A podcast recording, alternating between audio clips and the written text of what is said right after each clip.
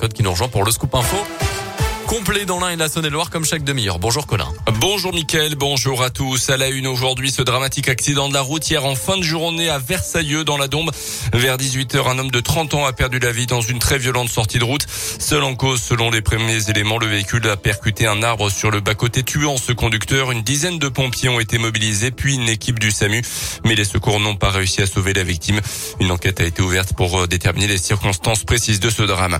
Le deuxième jour ce mardi du procès de Mamadou Diallo devant la cour d'assises de l'Ain. Cet homme d'une trentaine d'années est jugé depuis hier pour la mort tragique de Catherine Burgot, une postière d'une quarantaine d'années tuée dans son agence postale de Montréal-Lacluse en 2008. 13 ans après les faits, Mamadou Diallo est seul dans le box des accusés. Son ADN a été retrouvé sur la scène de crime, mais il a de nouveau nié les faits hier.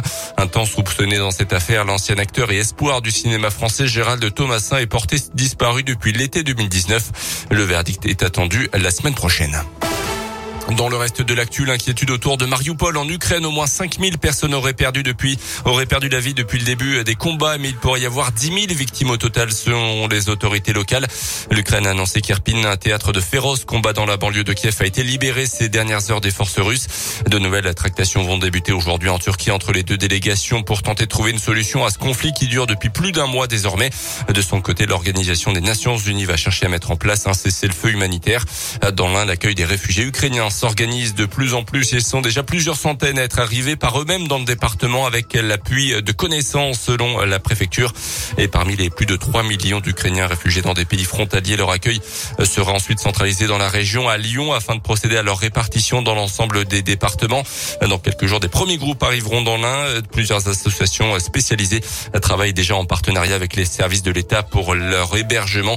L'association Alpha 3A met en relation dans l'un les demandes, les propositions et oriente les demandeurs. À retenir également dans l'actualité la condamnation d'une enseignante à la retraite pour des menaces de mort envers le président de la République en septembre 2020. C'était lors d'une manifestation des Gilets jaunes. Euh, dans une vidéo largement partagée sur les réseaux sociaux, on la voyait appeler à la décapitation du chef de l'État. Elle écope de trois mois de prison avec sursis. Les sports avec le foot et le FBVP qui a raté le coche hier soir à domicile au stade Marcel Vercher face au leader de national Laval.